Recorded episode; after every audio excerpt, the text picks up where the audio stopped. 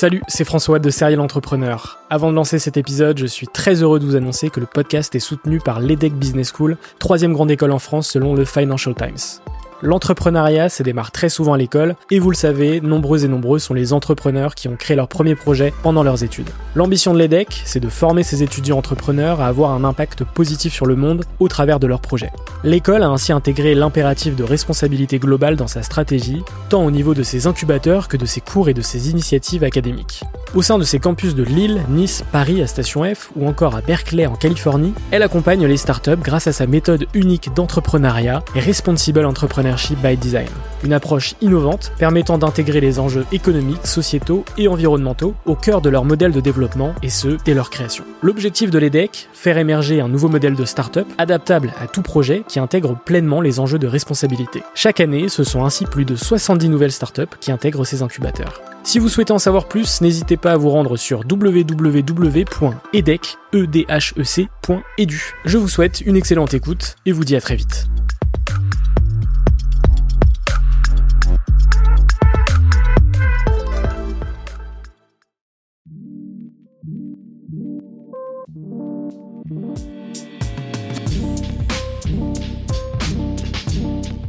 Salut à toutes et à tous, c'est François Lay et vous êtes sur Serial Entrepreneur, le podcast des entrepreneurs.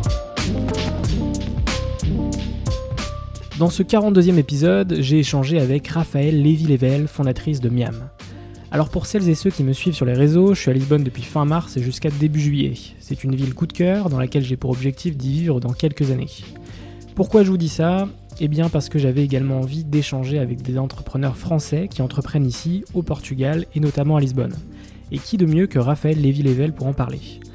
Raphaël, elle a quitté son job à Paris et elle est arrivée à Lisbonne fin 2019 pour entreprendre. Son projet a eu plusieurs visages et s'est développé avec l'arrivée de la pandémie mondiale qu'on connaît tous.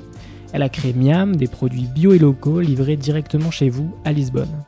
En portugais, ça donne Entrega de compras biológicas e locais, J'apprends le portugais, donc il fallait que je le place dans l'intro, évidemment. Dans cet épisode, de nombreux sujets sont abordés. Pourquoi est-elle venue entreprendre à Lisbonne? Comment fait-on pour entreprendre au Portugal? Quels sont les freins et les difficultés qu'elle a rencontrés? Comment s'est passé le développement de Miam? Comment a-t-elle rencontré et contacté les producteurs locaux? Si vous écoutez cet épisode en audio, sachez qu'il est également disponible intégralement en vidéo sur YouTube avec une vue sur tout Lisbonne. je vous conseille vraiment d'aller voir l'épisode vidéo. Merci à Raphaël pour cet échange, je l'ai beaucoup apprécié et j'espère qu'il vous plaira également. Avant de lancer l'épisode, vous pouvez me soutenir très facilement en laissant 5 étoiles sur Apple Podcast, en partageant le podcast autour de vous, ou encore en vous abonnant via la plateforme audio de votre choix, Spotify, Deezer, Apple, Google. Quant à moi, je vous souhaite une très bonne écoute et je vous retrouve lundi prochain pour un nouvel épisode.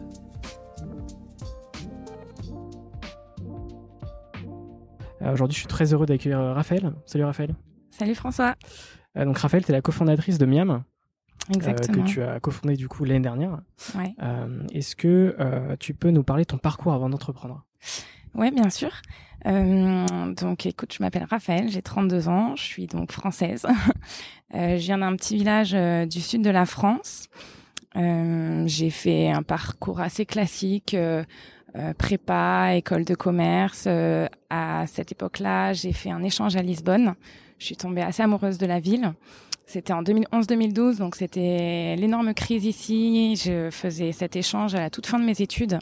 Il y avait aucun moyen, moi je voulais rester absolument. Il y avait aucun moyen de trouver un stage, un boulot, donc euh, je me suis dit bon bah c'est pas grave, je vais passer un petit peu par Paris. Il y avait tous mes potes qui étaient à Paris. Je me suis dit ça va être cool. J'y passe six mois, un an, éventuellement deux ans. Et puis je reviendrai à Lisbonne. Donc euh, je suis passée, euh, j'ai fait deux entreprises euh, en communication, marketing. La deuxième, j'étais chez Cheers, donc une application d'impression de photos où je m'occupais de la communication, du branding. C'était génial. j'ai appris un tas de trucs. Euh, et, il y a trois ans, je me suis dit bon, en fait, euh, j'avais quand même envie euh, de revenir à Lisbonne. Ça me titille depuis très longtemps. J'ai envie de monter mon projet, donc il va falloir que je me lance. Et c'est là où que j'ai décidé de revenir à Lisbonne. Ok, donc tu es revenu à Lisbonne en 2019. Ouais. Alors ça a pris un petit peu de temps. J'ai quand j'ai annoncé ça à peu près un an avant de partir. Euh, pour faire les choses bien et puis parce que il fallait que pour moi euh, que j'annonce mon départ pour me préparer parce que bah c'est changer de ville, je savais pas du tout ce que j'allais faire. Je savais que j'allais monter un projet mais c'était encore hyper flou donc j'avais besoin de ce moment de rupture où je disais bon je pars, laissez-moi le temps, je vous laisse le temps mais j'y vais et je suis arrivée à Lisbonne en septembre 2019. OK. Alors partir à Lisbonne c'est bien. Mais partir à Lisbonne en plus pour entreprendre à l'étranger, c'est encore plus, enfin, difficile vraiment de, de, partir euh, de zéro comme ça, surtout sur un parcours euh, bah, de, de total euh, salariat. Comment, comment ça t'est venu l'idée justement de, de monter ce projet? Alors, Ce premier projet du coup. Ce premier projet. Alors moi, ça fait très longtemps euh, que je dis que je veux un projet. Tout mon parcours, il s'est un petit peu inscrit là-dedans. Euh, je savais pas, enfin en fait je savais pas ce que je voulais monter, mais je savais que j'étais passionnée de nourriture et que euh, je voulais monter un projet un jour au soleil. C'était un petit peu mes, mon fil conducteur.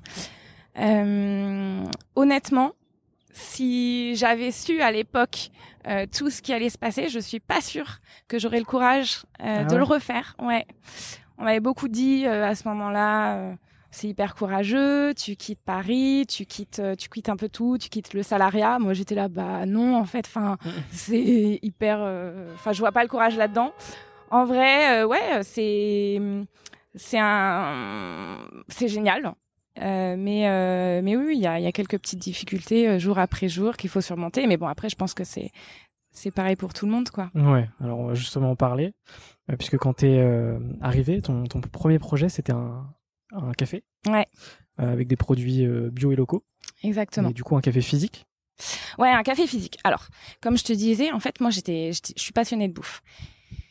J'ai eu euh, cette période à Paris, je suis restée à peu près 7-8 ans. Moi, comme je te disais au tout début, je viens d'un petit village du sud de la France. je sais pas si j'avais idéalisé la vie à la cool, enfin à la cool, la vie au soleil, plus douce, etc. Et c'est vraiment ça que je venais chercher à Lisbonne.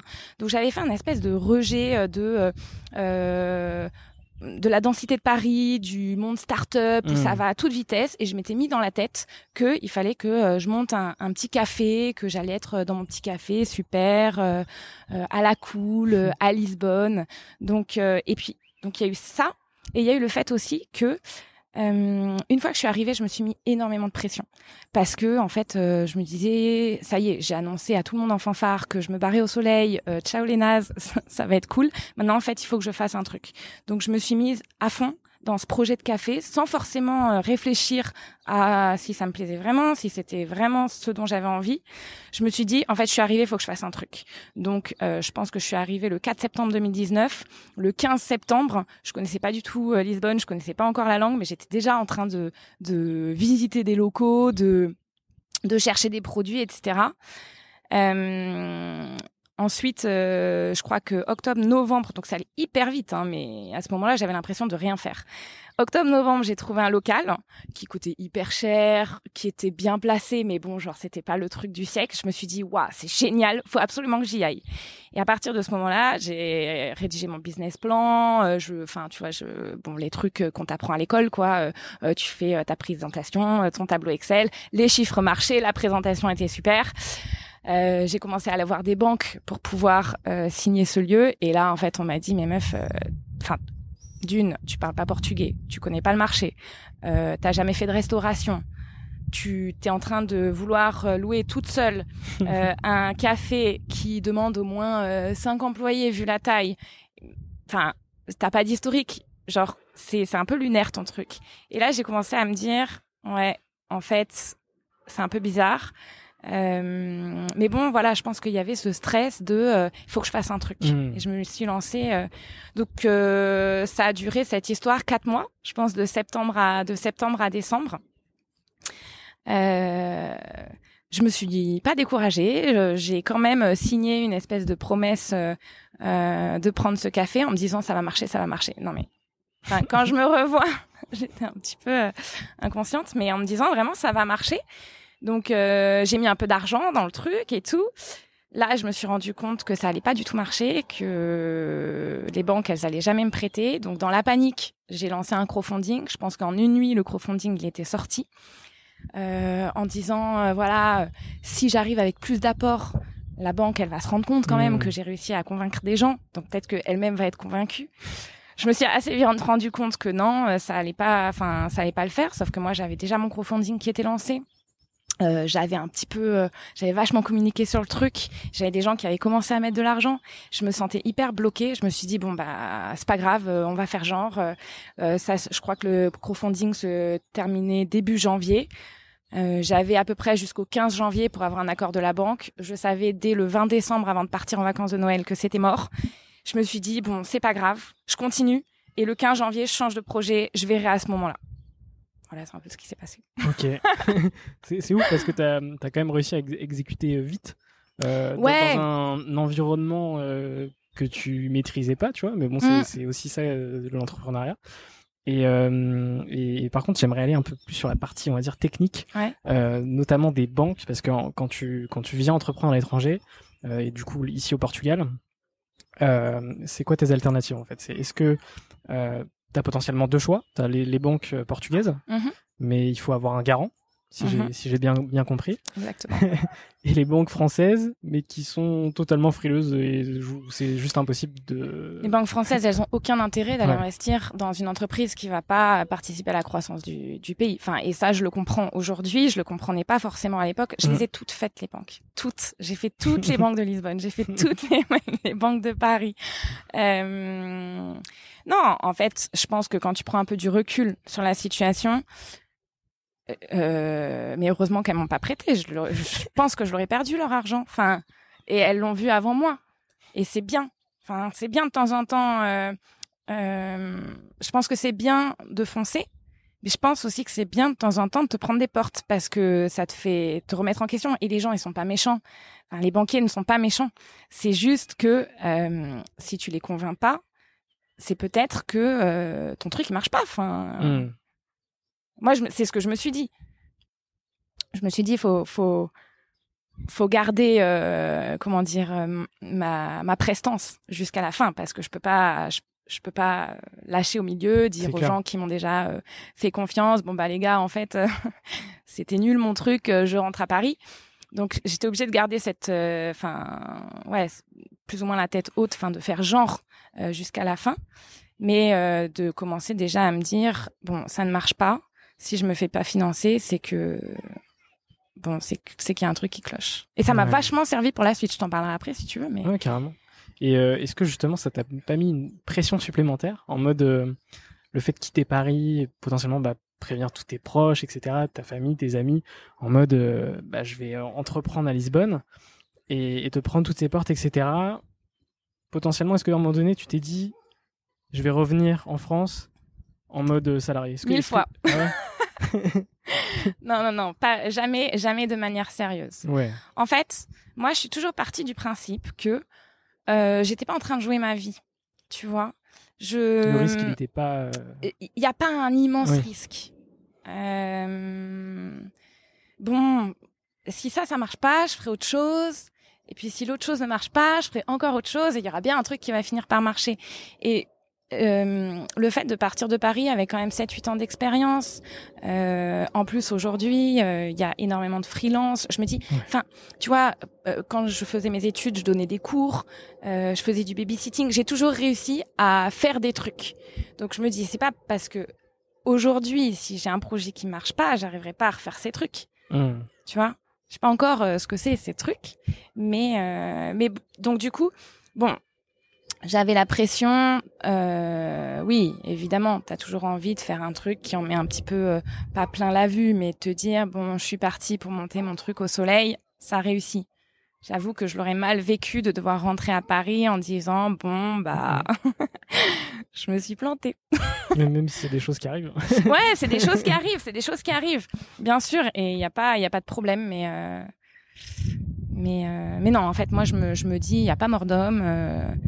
donc tant qu'il y a pas de mort d'homme, on y va, on verra bien, rigolons des Enfin, quand, franchement, quand je me revois il y a un an et demi en allant voir ces banques, mais genre, euh, ouais, je me marre. Puis en même temps, ça fait partie de l'aventure, quoi. C'est l'insouciance, ça fait partie aussi de, de, de, Je pense que c'est hyper important, d'ailleurs. Si, si, si tu n'as pas cette insouciance, Ouais. tu n'entreprends pas en fait.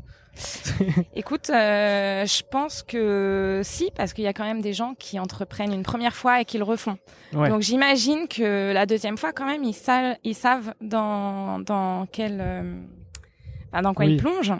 C'est sûr. Euh, mais je pense que ouais, pour ta première aventure, il vaut mieux pas trop euh, réfléchir à ce qui pourrait mal se passer. Sur le pourquoi du comment, etc. Ouais. Enfin, c'est Ouais. clair.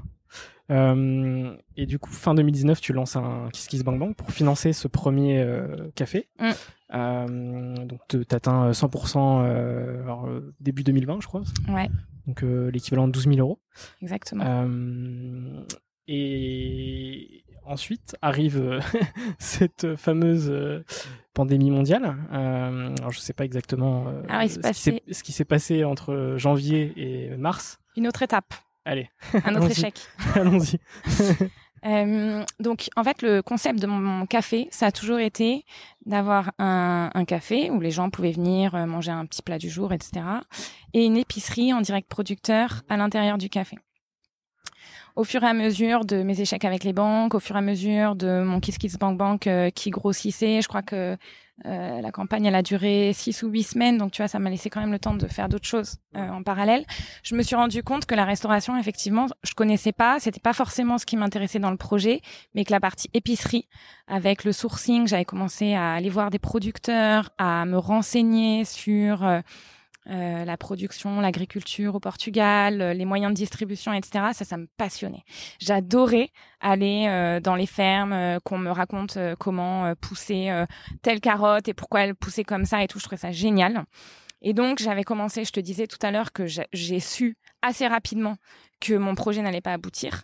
Donc, j'ai commencé en parallèle à bosser sur ce projet d'épicerie en me disant, OK, en fait, là, ce qui me pose problème, c'est d'acheter un fonds de commerce pour avoir un café avec une cuisine, etc une épicerie, tu prends un local vide que tu payes vraiment pas euh, pas grand chose, tu mets des cagettes, tu mets des produits. Euh, si t'es passionné, ça doit pouvoir le faire pour pas trop cher. Donc je me suis dit bon, je vais je vais avoir euh, cet argent de mon crowdfunding qui va tomber, je vais pouvoir me financer un espèce de stock de départ euh, et euh, je vais enfin je vais je vais monter mon épicerie. Je commence à partir sur ce projet-là, etc. Et je vais dîner un soir la veille de mes. Je rentrais une semaine euh, passer Noël en, en famille euh, en France. La veille de mon départ pour les vacances de Noël, je vais dîner dans un restaurant à Lisbonne. Je commence à parler au, au mec en lui disant euh, oui bah je travaille sur un projet d'épicerie etc. Et il me dit ah bah regarde j'ai un espace. Euh, je sais pas trop quoi en faire. Je me disais justement, j'aimerais bien mettre une petite épicerie. Euh, je pense que ça pourrait faire un bon lien avec le resto. Est-ce que le temps que euh, tu trouves ton propre local et puis pour tester un petit peu euh, si ton concept il fonctionne, pour euh, voir, apparemment t'es pas trop du métier, donc est-ce que ça te tente de prendre cet espace pour pas cher et mutuellement on se fait grandir? Super opportunité. Je lui dis bah grave, non mais trop bien. Donc euh, je pars en vacances avec ça en tête, je reviens à Lisbonne, le crowdfunding se finit, je commence à bosser vraiment sur ce projet-là. Je j'avais quand même euh, deux trois petits investissements à faire, c'est que j'ai fait créer des meubles sur mesure, etc. Et l'ouverture était prévue le 18 mars. 18 mars, donc euh, jour où ils ont annoncé la fermeture des restaurants à Lisbonne. Voilà, donc deuxième échec Ouais. en le l'espace de pas euh, longtemps. que, que tu pouvais pas contrôler. ça. Non, que je pouvais pas contrôler. Donc en fait, euh, je me suis rendu compte le 16 ou le 17 euh, que ça allait pas être possible d'ouvrir. Euh, je me suis dit, bon, c'est pas grave, euh, je vais me prendre ouais 10, 10 jours de vacances et puis dans 10 jours on ouvre et puis tout roule, il y a pas de problème quoi. ouais. Non mais c'est clair. Je pense qu'on se rendait pas trop compte à ce moment-là, mais encore j'étais hyper naïf. Je me disais bon bah ça retarde un petit peu, Hmm. c'est pas très grave. Je pense qu'on était tous dans je suis cet pas deux semaines près quoi. un mois de confinement, ce sera réglé. Ouais. Euh, au final, c'est- pas vraiment la réalité. Euh, mais par contre, on voit quand même sur ces premiers projets les, les, les prémices, les mêmes valeurs que euh, le, le projet actuel Miam. Mm. Et, euh, ça montre aussi que tu, tu voulais aussi euh, absolument faire, faire ça, quoi. Ouais. Donc euh, toujours dans le dans le local, le bio, mettre en avant des des, des producteurs locaux. euh, Mm. Ça c'est on sent que c'est c'est des valeurs qui faisaient partie de ton tout premier projet, quoi. En fait, je pense que ton projet, il peut prendre plusieurs formes, même euh, si tu montes plusieurs projets dans ta vie qui n'ont rien à voir. Mais alors je sais pas, hein, il y a peut-être des gens qui montent des qui montent des boîtes où ils sont pas passionnés, mais je pense que euh, tu dois suivre quand même tes propres valeurs et tout ce que tu feras dans ta vie, euh, que ce soit pro ou perso, va a priori suivre ces valeurs. Donc euh, donc ouais ouais, moi j'avais j'avais ce truc, je voulais je voulais monter quelque chose dans la bouffe, dans la bonne bouffe. Et montrer que t'es pas obligé de faire venir euh, plein de produits de l'autre bout du monde pour euh, ta consommation euh, quotidienne, que les saisons c'est bien, c'est important pour ton corps, pour l'environnement de manière générale. Enfin, donc je voulais montrer ça d'une manière ou d'une autre. Ok. Et, et du coup, à ce moment-là, c'est quoi un peu ton état d'esprit? Bah écoute, je crois que le 18 mars, c'est la première fois où j'ai vraiment un petit peu pleuré. Euh, de toutes ces histoires, je me suis dit bon, est-ce que l'univers est pas en train de m'envoyer un signe? Franchement, euh, il y a peut-être un moment, il faut que je fasse autre chose. Et puis bon, euh, je pleure jamais très longtemps, donc je me suis dit bon, c'est pas grave, je sais pas, je vais bosser un peu sur ma communication, etc. Et puis alors, moi j'ai toujours écouté beaucoup de podcasts, j'ai écouté toujours, je me suis énormément renseignée sur les histoires de start-up, etc. Et je voyais que d'une part, il y avait euh, une file d'attente qui commençait à se créer devant les supermarchés, ça me rendait folle. Euh, et euh, d'autre part que euh, les gens qui pouvaient plus aller au marché, ils se, enfin, ils essayaient de se faire livrer. À Paris, je voyais toutes les entreprises de livraison de produits frais qui explosaient. Et je me suis dit non mais attends, moi j'étais censée ouvrir un, lieu, pardon, euh, dans deux jours. J'ai mes premiers producteurs. Euh, j'ai j'ai un crowdfunding derrière moi, donc j'ai quand même vachement communiqué. Il y a des gens de Lisbonne qui m'ont suivi. Euh, il y a certainement un truc à faire. J'ai une voiture. Euh, à ce moment-là, donc euh, mon copain qui bossait euh, entre Lisbonne et Paris était à Lisbonne, il bossait un petit peu moins. Je lui ai dit attends, mais il y a un truc à faire. Je suis sûre, euh, on peut livrer des, on peut livrer des trucs, euh, enfin, on peut livrer des produits à des gens. Et donc euh, j'ai contacté quelques producteurs avec qui j'étais censée travailler pour l'ouverture de l'épicerie. Il y en a un qui m'a répondu ouais je suis sous l'eau, j'arrive pas à tout faire, que ce soit la partie commerciale, la partie livraison, la partie organisation des livraisons, etc. De l'autre côté, j'ai contacté quelques personnes à Lisbonne que je connaissais. C'est parti de 10, 12 personnes. Hein, euh, en leur disant, t'as envie que je te livre des fruits et légumes, c'est bio, je les récupérerai le matin, je te livre euh, l'après-midi. Ils m'ont dit OK. Donc euh, c'est parti de là avec un tableau Excel où je mettais en gros, enfin je faisais le lien entre le producteur, donc mon unique producteur, et, et mes mes premiers clients, ouais. dont certains qui sont encore là aujourd'hui d'ailleurs. Euh, on se faisait livrer donc euh, dans le hall de notre escalier, donc euh, entre les poubelles, les boîtes aux lettres, l'escalier. J'étais avec ma balance de cuisine, donc évidemment la première fois que j'ai mis une salade dessus, c'était trempé, ça ne marchait plus. et en fait, ouais, ça a commencé comme ça. Ça a commencé comme ça je pense que je m'attendais pas à la quantité de, de cagettes de légumes que j'ai reçues, euh, qu'il fallait mettre dans la cage d'escalier pour derrière euh, euh défaire, assembler d'autres cagettes et tout. Mais voilà, ça c'est le début de Miam. Ok. le 6 avril 2019. Très très rapide, n'empêche après, enfin après l'arrivée du Covid, etc. T'as quand même réagi mm. assez vite, mais suite à une opportunité encore. Donc ça c'est c'est ouais. plutôt cool enfin une opportunité que tu crées quand même. Exactement. De toute façon, toutes les opportunités, c'est pas des opportunités qui, qui apparaissent comme ça euh, par magie. Donc mm. euh, ça, c'est, je suis convaincu de ça. Et euh, alors forcément, j'ai des questions sur euh, le fait de sourcer des producteurs locaux. Mm. Bah pareil, quand tu quand tu viens pas du pays, que potentiellement tu parlais pas portugais, c'est à ce, à ce moment-là. Je baragouinais, ouais. Voilà. Donc tu parlais plutôt anglais, on va dire. Ouais, euh, anglais. J'ai appris les, j'ai appris euh, assez rapidement comment euh, dire les fruits et légumes en portugais. C'était un des premiers mots que j'ai appris. et du coup, comment t'as sourcé et comment t'as rencontré les producteurs et comment ils t'ont accueilli, on va dire comment comment ça a été perçu Alors au début, j'ai j'étais en contact avec une donc avec une association qui s'appelle AgroBio qui est l'association du bio euh, au Portugal. Donc euh, j'ai regardé un petit peu sur leur site internet, j'ai rencontré un des fondateurs pour qu'il m'explique un petit peu euh, ce que c'était le bio au Portugal. Euh, et cet asso, en fait, c'est celle qui gère euh, la plupart des marchés le samedi matin. Tu sais, les marchés euh, direct producteurs euh, qui y a un petit peu partout dans la ville. Carrément. Donc voilà, j'ai fait plusieurs samedis de suite. Je suis allée faire tous les marchés. J'ai acheté des produits à tout le monde. Euh, je rentrais chez moi, je me faisais des petits post-it de euh, c'est qui qui m'a vendu ça, est-ce que c'est bon, est-ce qu'il avait l'air sympa? Euh, et puis euh, si c'était bon, qu'il avait l'air sympa et que euh, et que ça me paraissait pas mal, euh, je je trouvais un moyen, enfin je trouvais l'adresse et puis j'allais là-bas. Et en fait, quand tu peux ne pas parler la langue, ils voyaient que j'étais tellement déterminée et passionnée par le sujet et envie d'apprendre que bon bah on se comprenait pas forcément sur Ouais. tout. Mais t'imagines quand t'es quand t'es producteur que en plus t'as fait le pas de passer au bio, euh, c'est que t'as quand même une approche du produit qui est enfin qui est hyper importante pour toi. Tu vois une nana qui débarque comme ça, qui veut tout savoir euh, pour faire un truc et pour en parler à- au plus de monde possible. Franchement, ça se passait plutôt bien. Ok. Et, Et euh, ça s'est fait comme ça. Après, euh, il y a d'autres questions, voir point de vue logistique si ça te semble viable ou pas. Euh, parce que bon, les produits peuvent être bons. On a visité des, enfin, on a visité des fermes où j'ai adoré. J'ai eu un super feeling avec euh, les producteurs. Euh, les produits sont extra et tout, mais niveau logistique, c'est injouable pour l'instant, parce qu'ils sont trop petits pour le coup. Ouais. Ok. Donc il y a quand même. euh, Et euh, et t'as- t'as ressenti aussi le côté chaleureux aussi du Portugal, des Portugais? Euh, Ouais, ouais, carrément. C'est pas pas n'importe quel pays aussi. Ouais, carrément. Donc euh, Après, euh, pour être honnête, j'ai pas entrepris en France, donc je j'ai pas Oui. trop de comparatifs. Mm. Mais oui, euh, je ouais ouais. Enfin, honnêtement, ça se passe ça se passe super bien. Et puis, on a une chance. Tu parlais du portugais. Il y a énormément d'entrepreneurs euh, étrangers qui viennent entreprendre au Portugal. Mm.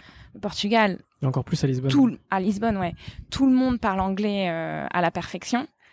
Et puis, euh, et puis voilà. Enfin, il y a des choses à faire. C'est une belle ville euh, avec une qualité de vie qui est assez incroyable et ça commence à attirer quand même pas mal de monde. Donc, Mm, exactement. il y a plein de choses qui se créent. Et je pense que dans l'Europe du Sud, ça doit être euh, quand même le pays le plus simple pour entreprendre quand t'es pas du pays. Ok. En tout cas, au niveau de la langue. Ouais. Ok. Mm. Et euh, Je vois pas quelqu'un entreprendre en Espagne sans, parler sans parler espagnol. Ouais, c'est clair. En France, pareil. Mm. Ça doit se faire. Mais au Portugal, honnêtement, il y en a plein. Ok. Euh, et après, du coup, ces, ces premières semaines de lancement, Mhm. euh, comment ça s'est passé aussi la com euh, pour euh, avoir de plus en plus de clients, on va dire que comment comment ça, ça s'est fait? Parce que du coup la culture est, est différente aussi par rapport à la France. Ouais, bah écoute, euh, non, ça a été beaucoup de bouche à oreille. Ok. Assez rapidement, donc euh, je te dis, on préparait les commandes euh, dans notre cage d'escalier. Ça a duré deux semaines. On faisait euh, deux fois li- deux livraisons pardon par semaine, donc euh, ça a duré à peu près quatre livraisons. C'était injouable. Et hum, on avait, on connaissait euh, des gens euh, plus ou moins de notre âge qui avaient un resto pas très loin. Et quand ils ont ouvert leur takeaway, euh, je me suis dit, bah faut aller supporter un peu les restos du quartier, tout ça.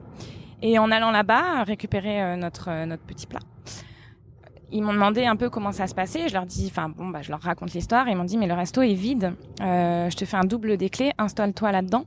Et en fait, euh, tant que le resto est fermé, euh, prépare tes commandes ici et puis après tu verras. Hmm, trop sympa. Donc euh, ouais, c'est- pff, génial. Non mais franchement, il s'est passé des trucs euh, pendant le Covid qui, enfin moi, m'ont trop touché. Donc euh, on s'est installé là-bas et puis ensuite euh, donc bon euh, pendant les pendant la, période euh, avril-mai c'était vraiment bouche à oreille Euh, le fichier Excel que j'envoyais toutes toutes les semaines il se partageait un petit peu nous on livrait avec notre voiture bon ça se passait comme ça et puis ensuite la vie a repris les restos ont rouvert euh, avec euh, ce resto on se disait bah on a envie aussi de les aider maintenant euh, à repartir donc on a organisé un marché Mhm. avec eux tous les samedis ou tous les dimanches, je sais plus euh, exactement, jusqu'à jusqu'à la fin de l'été. Et ça, ça nous a fait un petit peu connaître aussi, puis ça fait créer du contenu, puis c'était la première fois qu'on pouvait vraiment rencontrer nos clients. Donc euh, euh, et puis après, non, franchement, la com pour l'instant, pour l'instant, il y en a pas eu énormément.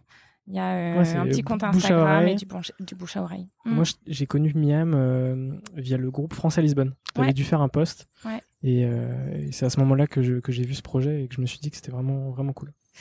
Ouais, je, bah, j'ai posté dans quelques groupes euh, Facebook. Euh... Parce qu'il faut savoir quand même que la communauté française à Lisbonne, elle est hyper, euh, Alors hyper ouais, développée quoi. elle est hyper développée, mais donc au début, évidemment, on n'avait que des clients français. Euh, parce que quand même entre notre arrivée septembre 2019 et euh, le lancement du projet, on n'avait pas non plus rencontré euh, des, enfin, on s'était pas non plus fait un, un cercle d'amis énorme. Mm.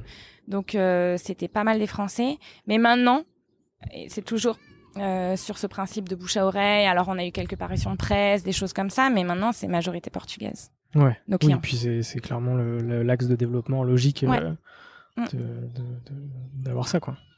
Ouais, ouais, carrément. Donc, Ah, je suis pas euh, venue euh, au Portugal par contre pour. euh, pour vendre qu'à des Français, enfin, ça n'a pas de sens.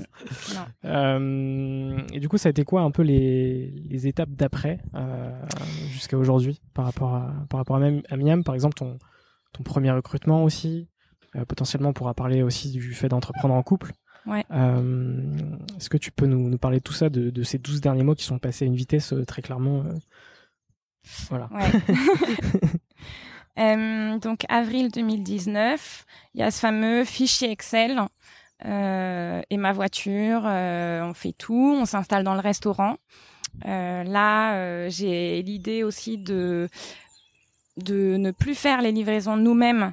Euh, mais tu sais, à, Lisbonne, il y a énormément de tuk-tuk Oui. euh, touristiques euh, électriques qui Très là, pratique dans est- cette ville. Ouais, qu'il a été complètement vide. Donc j'ai appelé quelques compagnies et puis on a commencé à faire livrer nos, nos paniers par des tuk-tuk. Donc ça aussi, c'est un truc qui a un petit peu fait parler. parce que je crois qu'on était les premiers à utiliser ce moyen Trop bien. de transport. Euh, en parallèle, donc comme je te disais, il y avait mon copain qui était là. Euh, moi, j'avais besoin d'aide, donc euh, je lui ai dit "T'es dispo Vas-y, viens, on fait un truc." ça s'est passé comme ça, et puis on s'est laissé embarquer dans, dans monter le truc à deux et tout.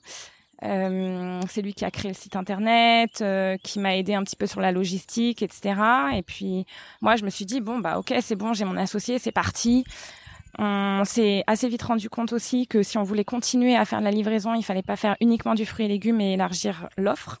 Donc l'été 2019, euh, il nous a servi à voyager dans le Portugal. On a fermé pendant tout le mois d'août. On a fait un gros voyage pendant un mois pour aller chercher euh, de la charcuterie, du fromage, des huiles d'olive, euh, vraiment euh, sortir de euh, sortir de uniquement fruits et légumes. Septembre 2019, euh, on a pris, on est parti du restaurant et on a pris un local. 2020. 2020, oui, oui, 2020, pardon, pardon, bien sûr.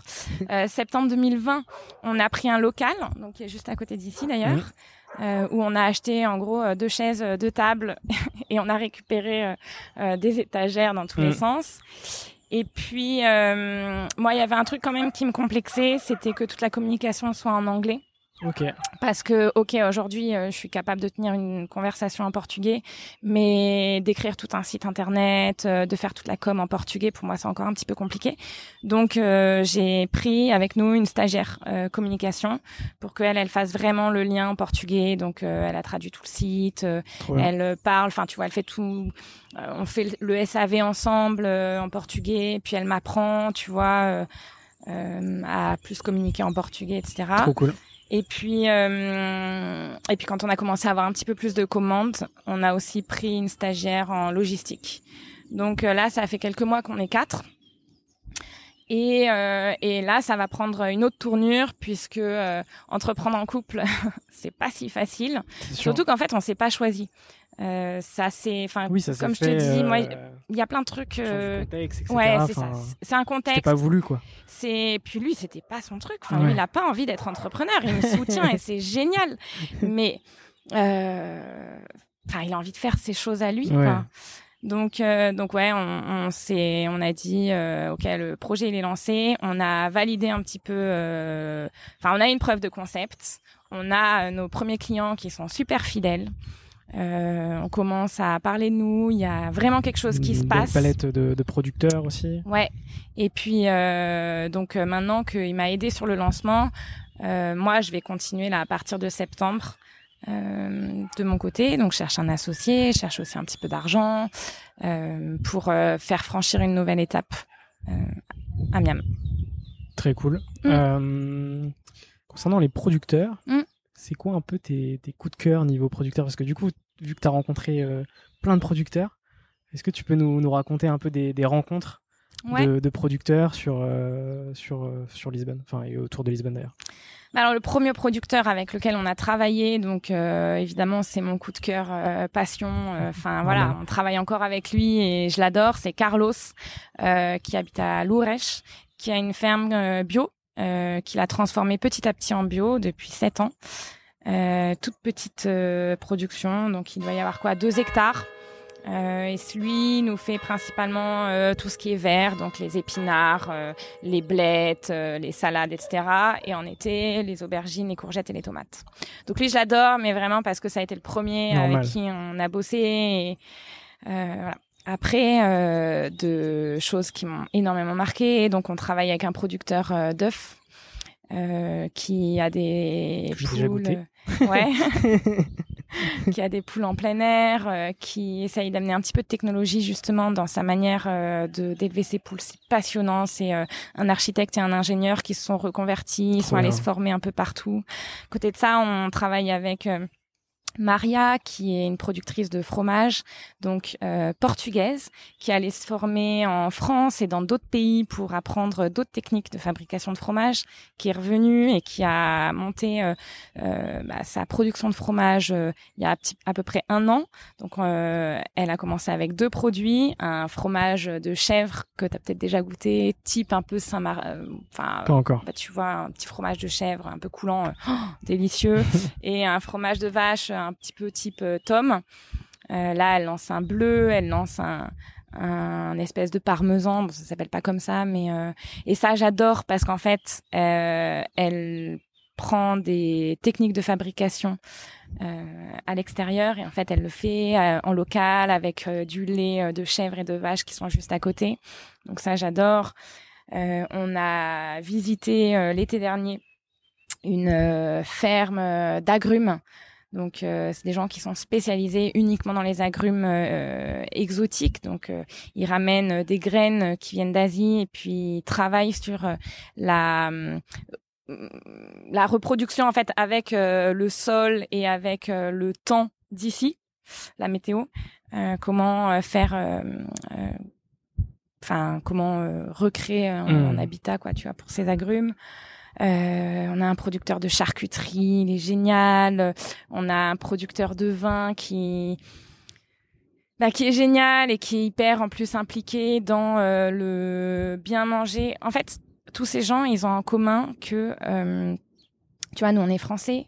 Je pense qu'on a un, un goût du produit qui est hyper fort. Les français on, on parle tout le temps de nourriture. Et c'est pas forcément vrai au Portugal. Euh, et là, depuis quelques années, en fait, il y a certains producteurs et certains consommateurs qui veulent apporter plus de goût dans leur alimentation, qui veulent apporter plus de sens. Et en fait, tous les producteurs avec lesquels on bosse, Hmm. ils ont ce truc en commun qui est, euh, bah, on a envie que les gens mangent mieux. Et donc, euh, tous. Moi, j'adore, euh, Ouais. j'adore bosser avec eux pour ça, tu vois. Ouais, non, c'est clair. Je peux pas te dire j'ai un producteur préféré. Oui, non, mais de toute façon, c'était ouais, pas vraiment ma question, mais c'est c'est c'est c'est vraiment ça qui est cool, je pense. euh. Aujourd'hui, qu'est-ce qui te fait le plus kiffer justement euh, chez Miam? Est-ce que c'est justement ces rencontres? Euh... Euh, Ouais, c'est. Alors moi, j'adore les rencontres avec les producteurs. Pour être honnête, en ce moment, j'ai un petit peu moins le temps d'y aller. J'espère euh, justement avoir plus de temps l'année prochaine pour recommencer à faire des visites. J'adore. euh, En fait, j'aime trop tout. Tout. Euh, Ouais, je- j'adore, tu vois, quand j'ai- une, une personne qui m'a dit une fois, euh, grâce à Miam, j'ai découvert les saisons et je suis trop contente. Je mange plus de tomates en hiver et je comprends pourquoi parce que à partir de l'été elles sont trop bonnes.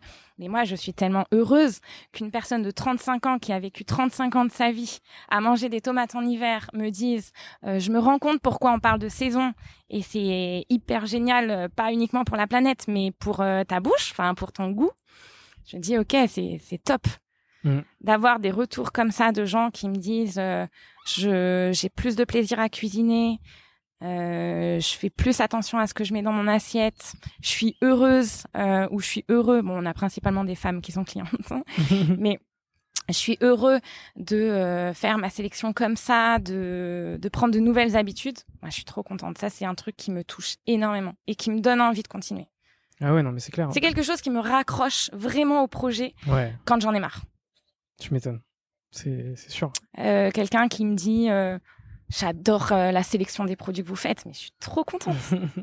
Je me dis mais Bah, régale-toi. C'est clair que, quand t'es quand t'es passionné de food et enfin, je pense qu'en vrai, enfin, beaucoup de gens sont quand même passionnés par la nourriture Mm. et ça fait partie des plaisirs de la vie. Ouais. c'est et, euh, et c'est clair que pareil euh, quand quand quand je vais sur Miam etc que tu peux sélectionner tes produits, que tu vois que c'est bio, local, euh, de qualité parce que pareil quand tu quand tu les goûtes, euh, bah voilà, ça fait plaisir quoi.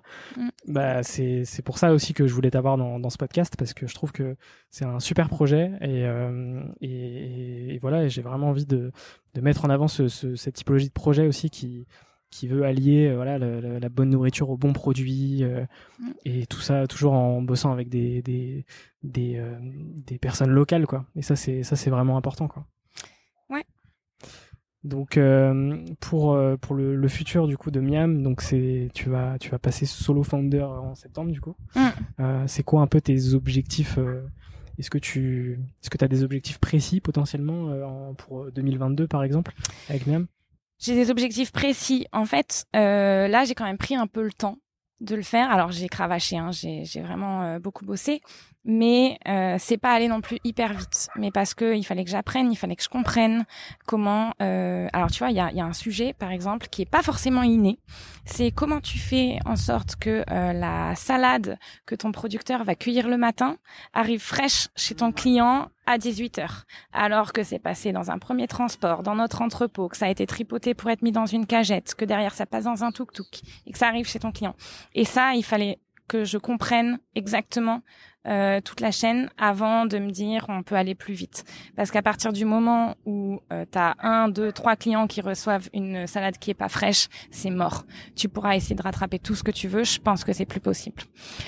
Donc euh, ça, ça a été le gros sujet là de l'année. qui- Gros enjeu logistique. énorme enjeu logistique. Donc j'ai vraiment bien mis les, les, les mains dedans. C'est pas forcément ce qui me passionne le plus. Et donc là, mon objectif euh, pour euh, les mois à venir, c'est de trouver quelqu'un qui me rejoigne et qui va gérer les opérations.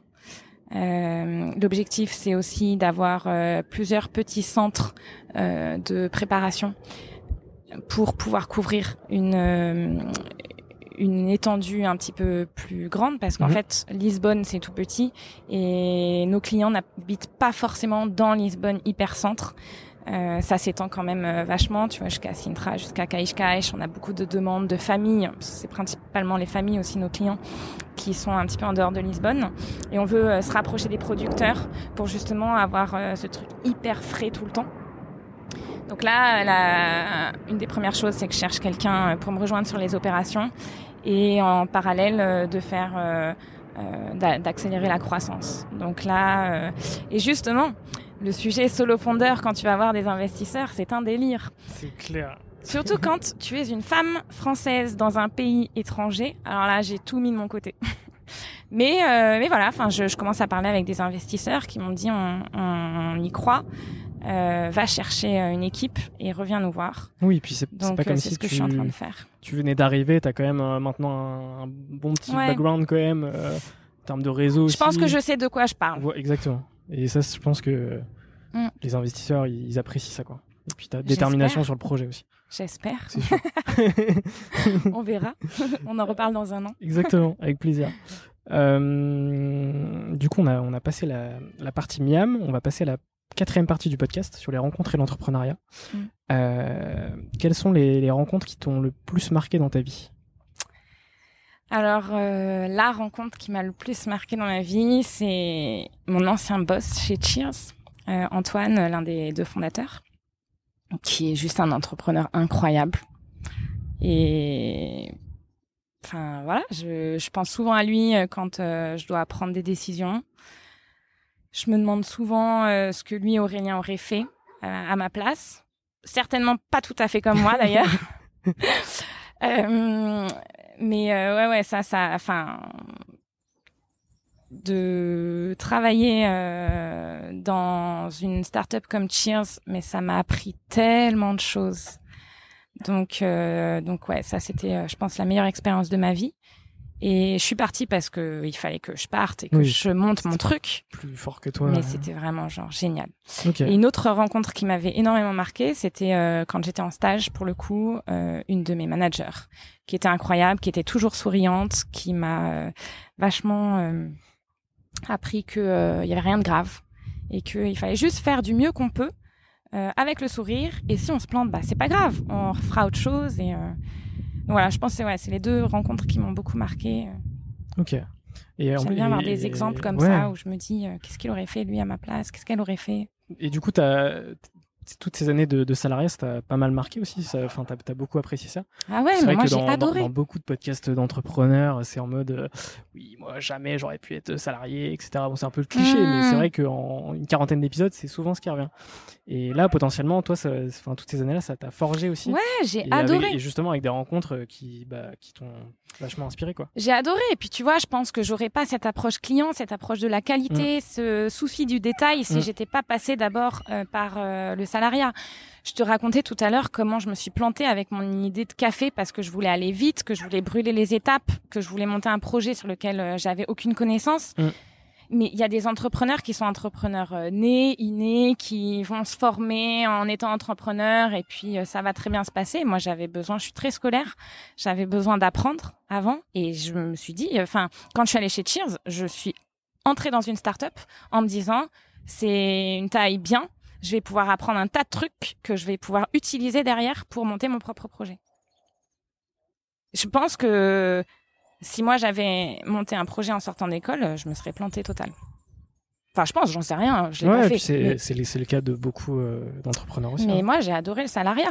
Après, euh, aujourd'hui, j'y reviendrai pas forcément parce que j'ai goûté à autre chose. goûté, voilà, c'est ça. Mais bon, je ferme même pas la porte d'un jour. euh, Oui, non, mais c'est clair. ouais. Ok. Et euh, ma deuxième question, c'est quelles sont les personnes qui t'inspirent aujourd'hui? Pas Antoine de Cheers. non, Pas non. forcément entrepreneurs, et pas forcément des gens que tu connais. Mais est-ce que potentiellement, tu vois, il y a des euh, gens en particulier qui t'inspirent ou des, ou des projets qui t'inspirent, tu vois? Il y a beaucoup d'entrepreneurs qui m'inspirent. Euh, beaucoup d'entrepreneurs dans la foods, euh, en région parisienne, euh, les fondateurs de Frichti, le fondateur de La Belle Vie, Ouais, des super boîtes. dont j'ai écouté pas mal de podcasts et que je trouve mais tellement intelligent et inspirant et avec mettre le, le enfin le, le vrai mot sur les besoins qui existent en ce moment, je trouve ça génial. Et ma dernière question par rapport à cette partie, c'est quel conseil donnerais-tu à quelqu'un qui souhaiterait se lancer justement à l'étranger? Est-ce qu'il faut y aller euh, tête baissée Alors déjà, ne pas les écouter euh, les gens qui vont te dire non mais t'es folle, euh, qu'est-ce que tu fais? Parce que moi il y en a eu un paquet, Sûr. dont sûr. des gens très très proches de moi. Donc euh, bon, faut savoir dire je suis pas tout à fait sûre, mais je te demande pas de me, enfin je te demande pas de juger, juste gens- soutiens-moi et puis on verra. Surtout que c'est des gens qui ne l'ont pas fait, qui, qui n'ont jamais fait ça. Bah ouais, mais les gens qui l'ont fait, ils, te- ils vont te dire vas-y, Voilà. T'as rien à perdre. Mais je comprends que les... t'as toujours peur de ce que tu connais pas. Surtout quand t'aimes une personne, t'as peur de ce qui peut lui arriver à faire un truc que toi tu ne connais pas. Exactement. Donc, euh, donc ouais, non, déjà ne pas écouter ça, et puis après euh, prendre le temps de comprendre. euh, dans, enfin, il faut pas se mettre de la pression inutile. Je pense que surtout quand tu viens euh, d'une boîte qui va à toute vitesse euh, dans l'écosystème parisien, Ouais. ou euh, euh, c'est surtout si tu es un petit peu passionné d'entrepreneuriat, tu vas voir euh, les boîtes qui en trois mois deviennent des licornes, qui euh, ont recruté euh, 40 personnes avant de lancer leur premier produit. Il faut pas se comparer à Elon Musk. Franchement, ouais. Et moi, je l'ai beaucoup fait. Et je pense que je me suis mis énormément de pression et je continue à le faire. C'est un truc sur lequel je travaille. Mais je me suis, je me suis mis beaucoup de pression de, euh, Oh, non, mais euh, je suis nulle. Enfin, genre, si quelqu'un d'autre faisait ça, mais il en serait tellement plus loin que moi. Enfin, en fait, après, voilà, faut, faut trouver son rythme, je pense, euh, d'entrepreneuriat. hum, Ce qui te correspond, ce qui correspond à ton projet, à tes valeurs. euh, Bon, on en a déjà pas mal parlé tout à l'heure. Mhm.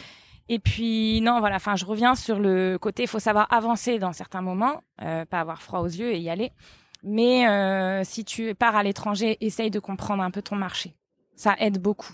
De moi, euh, enfin, tu vois, sur euh, un moment, j'avais mis du vin naturel.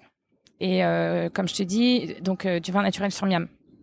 Et comme je te dis, j'ai pas mal de Portugais qui sont clients et qui connaissent pas forcément encore trop le vin naturel, mais ça n'a pas marché du tout.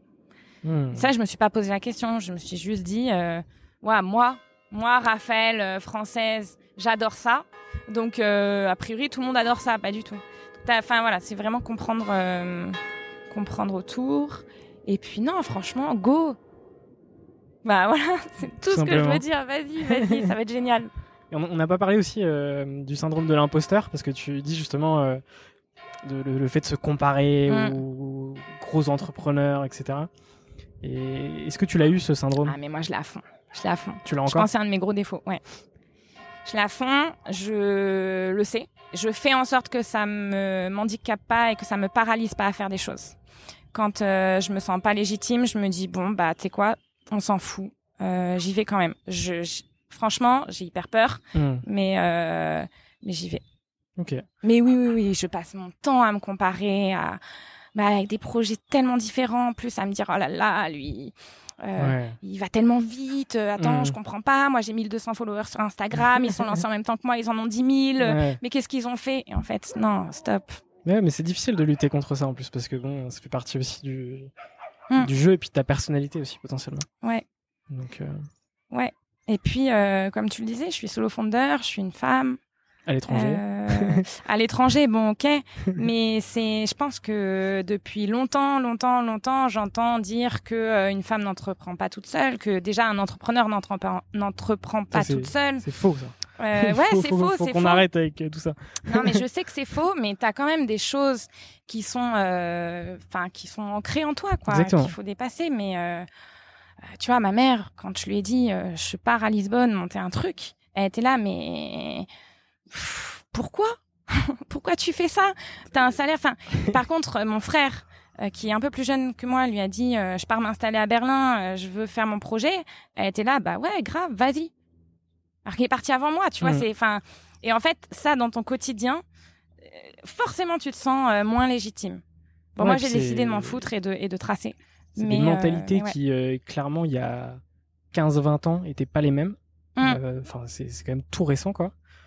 Et c'est vrai qu'aujourd'hui, encore heureux, il y a de plus en plus de femmes qui entreprennent, il y a de plus en plus de femmes qui réussissent. Ouais. Et juste, euh, effectivement, le, jour où ça deviendra la norme, on, on, parlera plus de ça en fait. Mm. Et il faut que ça devienne la norme. Que, bah carrément. Il faut que, ce soit plus un sujet. Qu'on ne, fasse pas de différenciation entre un homme entrepreneur et une femme entrepreneur. Mm. Ça, je pense que c'est hyper important. Et c'est aussi l'objectif du podcast, de mettre en avant des, des parcours euh, d'entrepreneurs et pas de femmes entrepreneurs et d'hommes mm. entrepreneurs. Ouais, et puis tu vois, donc il y avait ça, et puis sur le syndrome de l'imposteur, euh, moi je viens, j'ai fait de la communication, du marketing, donc euh, il y a aussi certaines, euh, je suis pas très forte en Excel, donc parfois je me dis en fait, est-ce que je suis vraiment légitime pour bah, pour monter un vrai business plan, pour hmm. prendre ce genre de décision? En fait, tout peut être sujet à doute. C'est clair. Donc bon. Mais de toute façon, il faut faire les choses et puis ouais, c'est ça. Advienne que pourra. et donc, tu vois, je pense que et c'est aussi pour ça que j'ai voulu faire tout moi-même. C'est pour ça que je sais euh, aller chercher des produits, que je sais sourcer un producteur, que je sais faire une livraison, euh, préparer une commande, parce qu'en fait, maintenant, je me dis, personne peut aller venir me dire qu'il y a un truc sur Miam que je ne maîtrise pas. Et moi, tu vois, je combats mon syndrome de l'imposteur par ce genre de choses. En maîtrisant tout, quoi. En maîtrisant tout, ouais. Ok. Euh, on va passer à la dernière partie du podcast avec des petites questions rapides, mais après on est sur un podcast, donc euh, on a notre temps quand même. Le premier, c'est est-ce que tu as un livre à me conseiller? J'ai une série de livres à te conseiller. Vas-y. Au début de, au début du, au début du confinement, quand euh, je pensais euh, que j'avais deux semaines de vacances avant de pouvoir ouvrir ma petite épicerie, je me suis refait toute la série des Malocènes de Daniel okay. Pénac. Ok. Très bien. Donc, euh, si tu as un petit peu de temps pour lire, je crois qu'il y en a six ou sept. Ça parle de quoi? Ah, c'est l'histoire d'une famille dans le Belleville des... il y a quelques années. il se passe, il se passe plein de trucs. C'est Très bien. beaucoup d'humour, beaucoup d'amour. Ok, j'irai lire ça. Très bien. Est-ce que tu as un film à me conseiller? Un film à te conseiller? Moi, je suis restée bloquée euh, ah, sur la comédie musicale de Grease, qui est mon feel-good movie Classique. que je classique, ouais, mais que je regarde à peu près une fois par an. Ok, trop bien. Euh, ta musique du moment? Ma musique du moment, euh, c'est une mixtape de Polo Pan. Ok. Que j'écoute en boucle, pareil, pour me mettre la pêche. Exactement. Y a-t-il une question que tu aurais aimé que je te pose mais que je ne t'ai pas posée? Ouais. Vas-y. Euh, est-ce qu'il y aurait quelque chose que tu aurais fait différemment? C'est une super question. Et du coup, je te la pose. Est-ce que tu aurais quelque chose que tu aurais fait différemment Rien. C'est une bonne réponse. non, non, euh, parce que je pense que c'est un des trucs hyper importants, c'est de ne pas avoir de regrets. De se dire, ouais, en fait, je me suis planté, c'est pas grave, on va faire autre chose. Et je pense que les regrets, ils viennent quand tu fais pas les choses. Ouais, je pense, c'est sûr. Et quand tu les fais, tu n'as pas de raison d'en avoir en fait. Ouais, tant que tu fais pas des grosses bêtises, j'imagine. C'est ça. Mais ouais, ouais, ouais, faut tenter. C'est clair. Et dernière question du podcast, c'est qui les entrepreneurs que tu me conseilles pour un prochain épisode? Euh, bah, J'en ai parlé, Antoine de Cheers, au top. Très simple. Ouais. Ouais. Très bien. Bah écoute, euh, Raphaël, je te remercie pour euh, cet épisode, c'était très cool. Bah, merci. J'ai beaucoup apprécié. je te souhaite plein de plein de force, plein de réussite pour Miam et plein de plein de succès, que, que Miam soit partout à Lisbonne, mais à Porto, dans tout le Portugal. ouais. Écoute, merci beaucoup. Ça va être l'objectif. Exactement. Et puis on se refera un épisode dans, dans deux ans pour faire. ouais. bah tu vois, moi je suis hyper contente qu'on ait enregistré ça aujourd'hui. Euh, au moment où euh, je vais me séparer de mon associé, en trouver un autre, lancer une nouvelle dynamique, parce qu'au moins j'aurai une trace de Miam, c'est quoi euh, là en, en, juin 2021. Exactement. Super. Bah, merci beaucoup, Raphaël. Merci à toi. Ciao. Ciao. Cet épisode est déjà fini. Un grand merci pour l'avoir écouté jusqu'au bout. Si cet épisode t'a plu, tu peux me soutenir très facilement en faisant plusieurs choses. Laisser 5 étoiles sur Apple Podcast, ça booste le référencement du podcast t'abonner via la plateforme audio de ton choix, Spotify, Deezer, Apple, Google, le podcast est présent partout. T'abonner au compte Instagram, serialentrepreneur avec un underscore à la fin. Et puis t'abonner à la chaîne YouTube du podcast qui est à mon nom, François Lay. Je fais également des vidéos où je raconte des histoires d'entreprise. Tu peux même m'envoyer ton feedback à l'adresse françois-serial-entrepreneur.fr. Voilà voilà, on se retrouve très bientôt pour un nouvel épisode. Bisous.